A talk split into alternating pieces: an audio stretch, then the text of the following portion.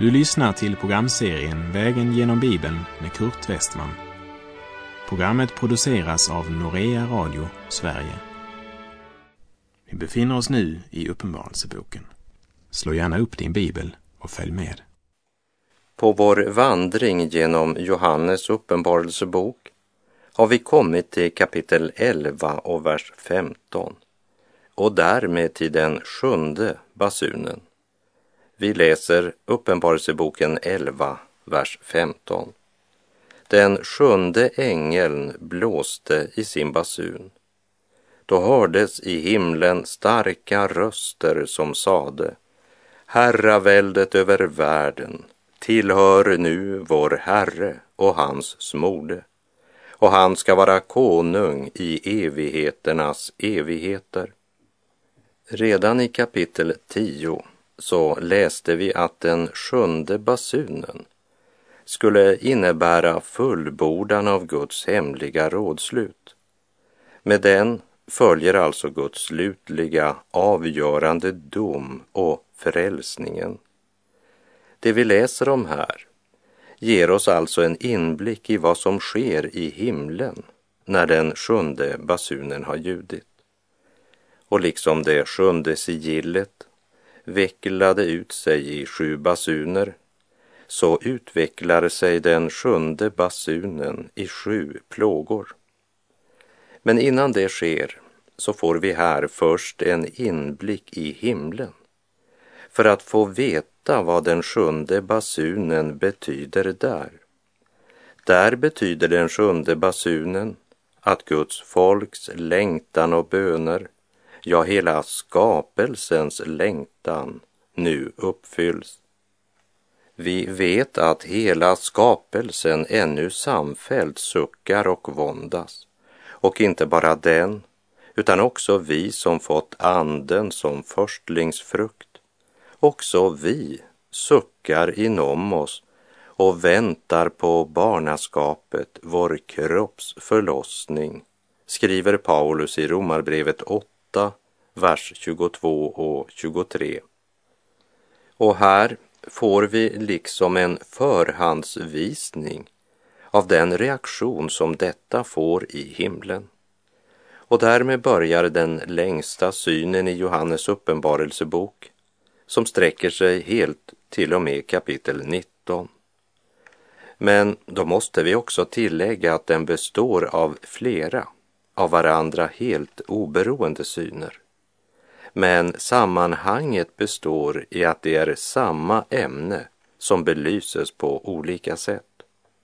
Och det gemensamma är detta, att alla dessa syner belyser Antikrist som är församlingens farligaste fiende så länge vi lever här på jord. Och den antikristliga andan har varit verksam helt sedan löftet om Messias blev givet. Johannes skrev ju redan i sitt första brev kapitel 2, vers 18. Kära barn, den sista tiden är här.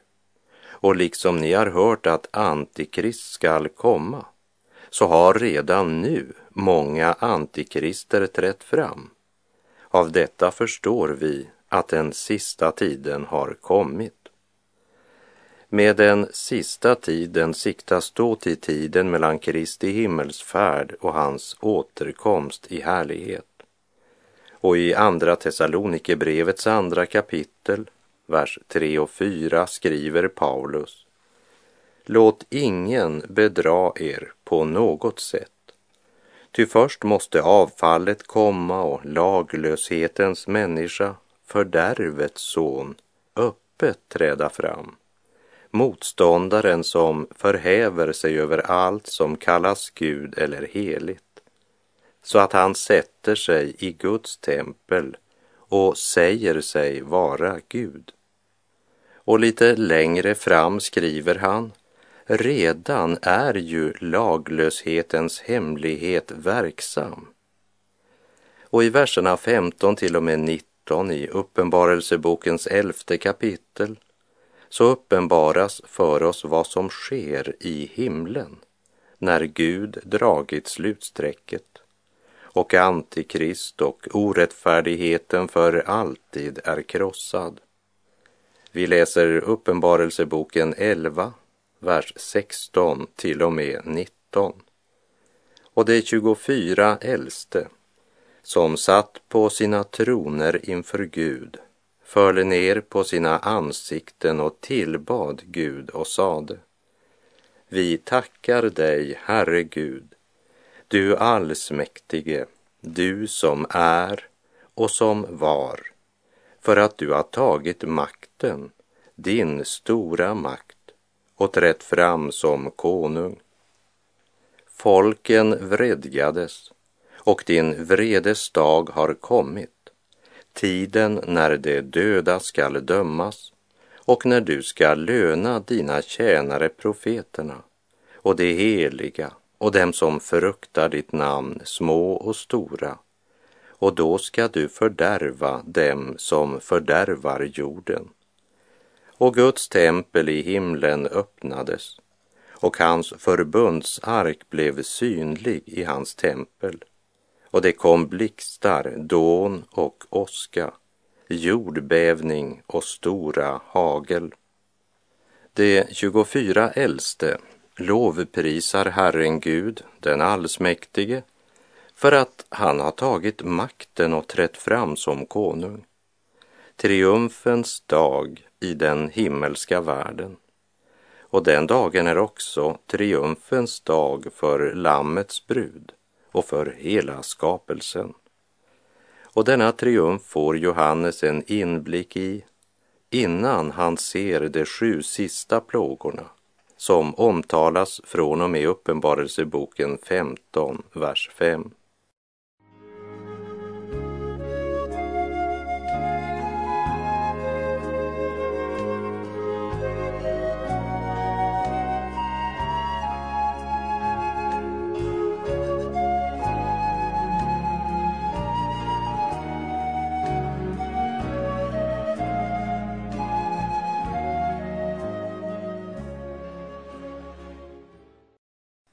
Det är Johannes uppenbarelsebok vi läser.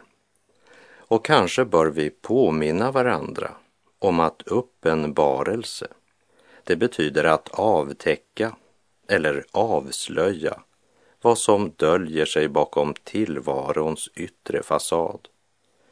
Och Gud ser det nödvändigt att uppenbara något speciellt angående evangeliets huvudfiende något som också Jesus och apostlarna pekade på, nämligen att han inte öppet framträder som en motståndare till Guds frälsning eller till Jesus, Guds son, utan tvärtom ska han komma i Kristi namn och predika ett evangelium som är så nära sanningen att till och med många av dem som en gång har känt evangeliets sanna ljus ska låta sig bedras. Han ska ju komma som en ljusets ängel. Och i Andra Korinterbrevets elfte kapitel, vers 14 och 15 skriver aposteln Paulus, och det är inget att förvåna sig över. Satan själv gör sig lik en ljusets ängel. Därför är det inte underligt att också hans tjänare uppträder som tjänare åt rättfärdigheten. Men det kommer att få det slut som det förtjänar. Denna sanning om Antikrist önskar Gud uppenbara för oss. Så låt oss ha det i tankarna genom hela uppenbarelseboken och sedan betänka detta var dag så länge vi lever här. Uppenbarelseboken 11.18 säger att folken vredgades. Och det säger oss att det hårdnackade upproret mot Gud kommer att fortsätta helt till slutet. Den fallna naturen, denna kötsliga natur som du och jag har, är inte lydig mot Gud. Och vår gamla natur kan inte förbättras den blir aldrig god eller gudfruktig. Den är tvärtom främmande för livet i Gud. Det är det Paulus skriver om i Romarbrevets åttonde kapitel, vers 7 och 8, där han säger Köttets sinne är fiendskap mot Gud. Det underordnar sig inte Guds lag och kan det inte heller. Det som följer sin syndiga natur kan inte behaga Gud. Och köttet, ja, det bär vi med oss så länge vi är på den här sidan graven. Men köttet ska inte få råda eller vara det avgörande i våra liv. Därför ger Paulus följande förmaning i Galaterbrevet 5, vers 24 och 25. Det som tillhör Kristus Jesus har korsfäst sitt kött med dess lidelser och begär. Om vi har liv genom anden, låt oss då även följa anden. Vår gamla natur, köttet, det kan inte förbättras eller repareras. Det måste ske en ny födsel. Gud måste genom sitt ord och sin helige ande skapa något nytt i våra liv. Alltså, om någon är i Kristus är han en ny skapelse. Det gamla är förbi, se det nya har kommit, står det i Andra Korinterbrevet 5.17. Och till de troende i Galatien så skriver Paulus i Galaterbrevet 6, vers 15. Det har ingen betydelse om man är omskuren eller oomskuren. Det som verkligen betyder något är en ny skapelse. Vi kan nog driva exercis med gamle Adam och ta oss samman och försöka göra vissa gärningar. Men hur vi än försöker så blir vår gamla natur, köttet, aldrig gudfruktigt. Det måste ske en ny födsel och det är ett Guds verk. Och det sker genom Guds ord och den helige Ande som uppenbarar Kristus för våra hjärtan och fyller oss med sin kärlek. För kärleken består inte i att vi har älskat Gud, utan i att han har älskat oss och sänt oss sin son till försoning för våra synder. En oandlig människa tar inte emot det som tillhör Guds ande. Det är dårskap för henne och hon kan inte förstå det eftersom det måste bedömas på ett andligt sätt, skriver Paulus i Andra Korinterbrevet 2.14.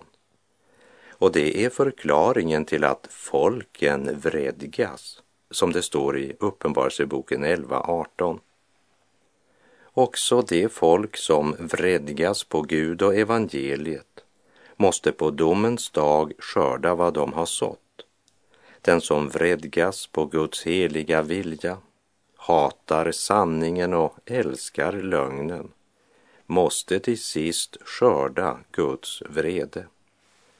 Folken vredgades och din vredes dag har kommit tiden när de döda skall dömas och när du ska löna dina tjänare profeterna och de heliga och dem som fruktar ditt namn, små och stora, och då du ska fördärva dem som fördärvar jorden. Och Guds tempel i himlen öppnades och hans förbundsark blev synlig i hans tempel. Och det kom blixtar dån och åska, jordbävning och stora hagel.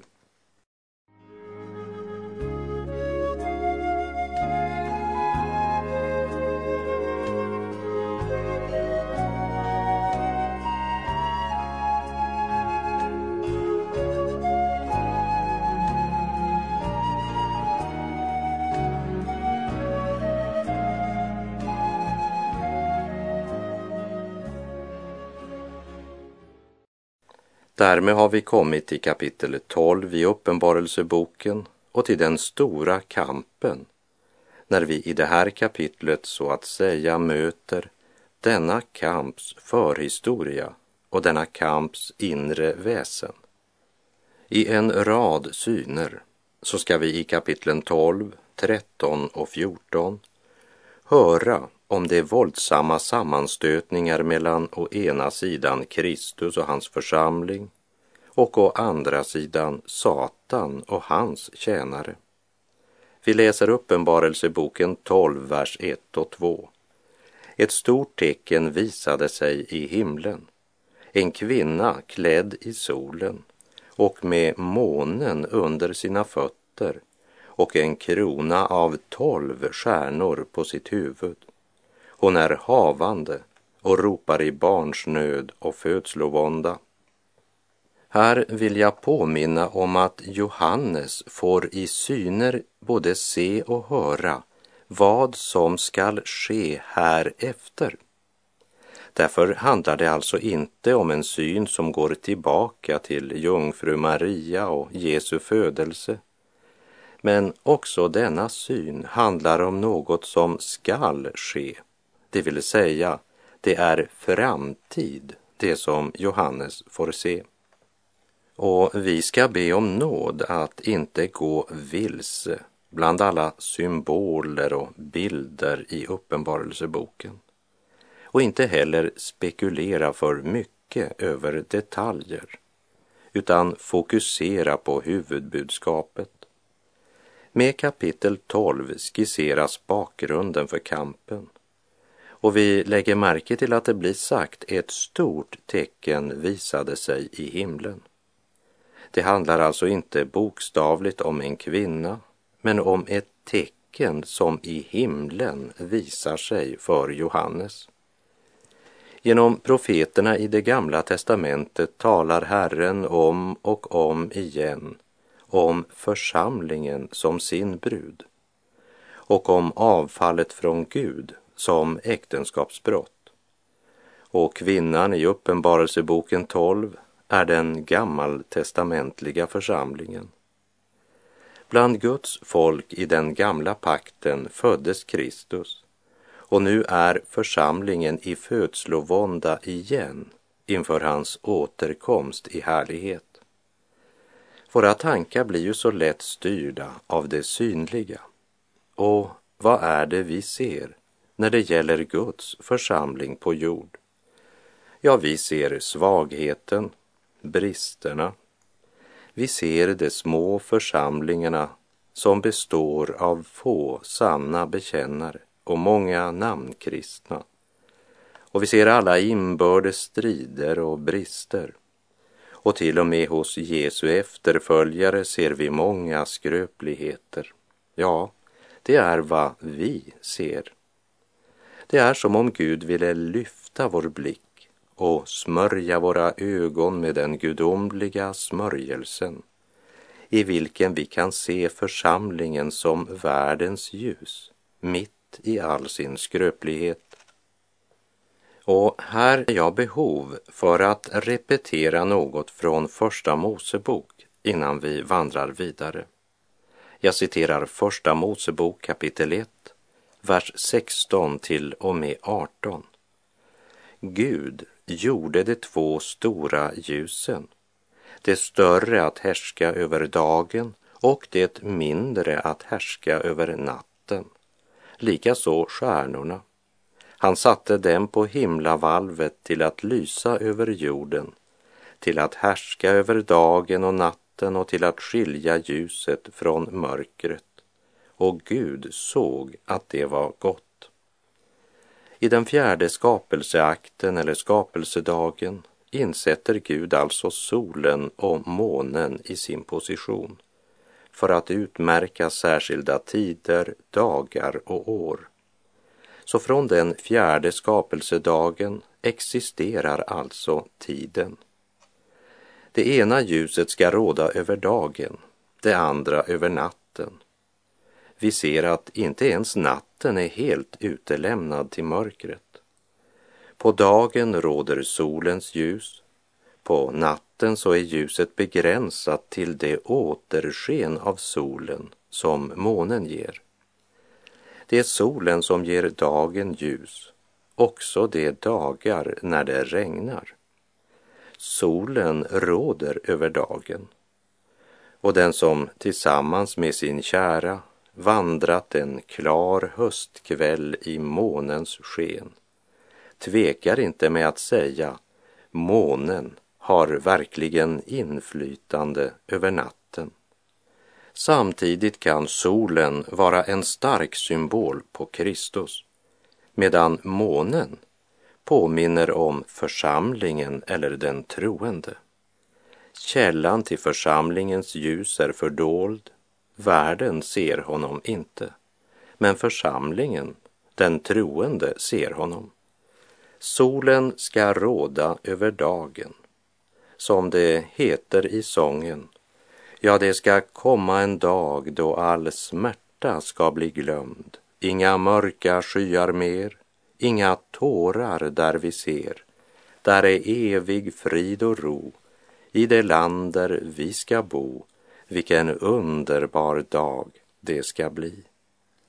Men intill den dagen kommer, då skapelsen är återupprättad och rättfärdighetens sol regerar, så råder syndens natt. Om natten är solen dold men om månen står i rätt position i förhållande till solen så kan den ge tillräckligt ljus för att man kan finna vägen hem. Och när församlingen står i ett rätt förhållande, vi kan säga en rätt position till Kristus, så återspeglar den något av evangeliets ljus till den värld som lever i mörker. Månen har inget eget ljus och det har inte heller församlingen. Den kan bara återge och återspegla det ljus den själv mottar från Kristus. Och i Uppenbarelsebokens tolfte kapitel påminner Herren oss om att församlingen är klädd i solen, iklädd Kristus och hans rättfärdighet. Kristus är huvudet, församlingen, månen, är fötterna. Diademet med tolv stjärnor talar om den gamla pakts arvingar medan de tolv Jesu apostlar är den nya paktens folk. Ja, början till en ny frälst församling bestående av judar, greker, svenskar, ja, alla stammar och folkslag. Kristi församling, där Kristus är huvudet, är mor till allt som blivit levande på denna syndens och dödens jord. Så här i Uppenbarelseboken 12 möter vi församlingen som den ser ut i Guds ögon. Han som ser den i Kristus, ja, iklädda solen.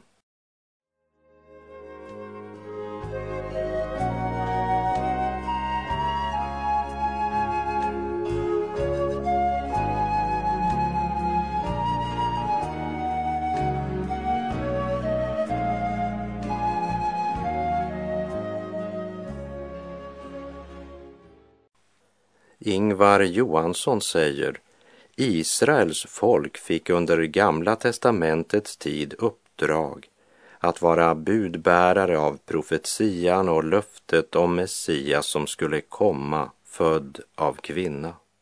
Han skulle söndertrampa ormens huvud. Detta folk var ständigt föremål för fiendskap från världen och dess förste, som är draken, djävulen och till dessa skall Kristi sanna kyrka vara budbärare om budskapet om löftets fullbordan i Jesus Kristus och samtidigt förkunna hans återkomst i härlighet till dom. Den är därför föremål för samma fiendskap från världen och dess förste som det gamla förbundsfolket den får utstå de födslovåndor Jesus talar om i Matteus 24. Och med det så är vår tid ute för den här gången. Herren vare med dig. Må hans välsignelse vila över dig. Håll fast det du har. så att ingen tar din krona. Var inte rädd för vad du kommer att få lida. Jesus säger, var trogen intill döden, så ska jag ge dig livets krona. Gud är god. En gång skall evighetens morgon gry då brudeskaren ger jordens mörka dal till himlens ljusa sal. På Guds befallning kallas hem till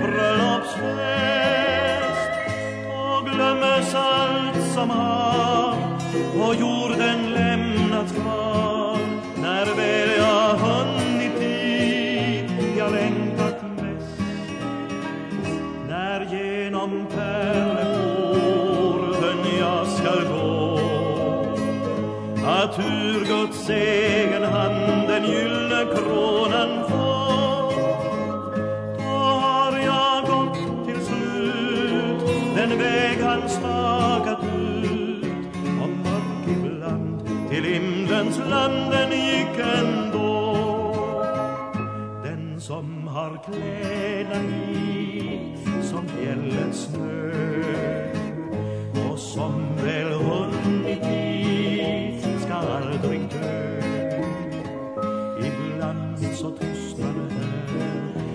röst som vi har kär men vi får ses igen en gyllene morgon väl och äro alla ett förvandlingen har skett. Och kung och tiggare är samma dräkt och att det tränger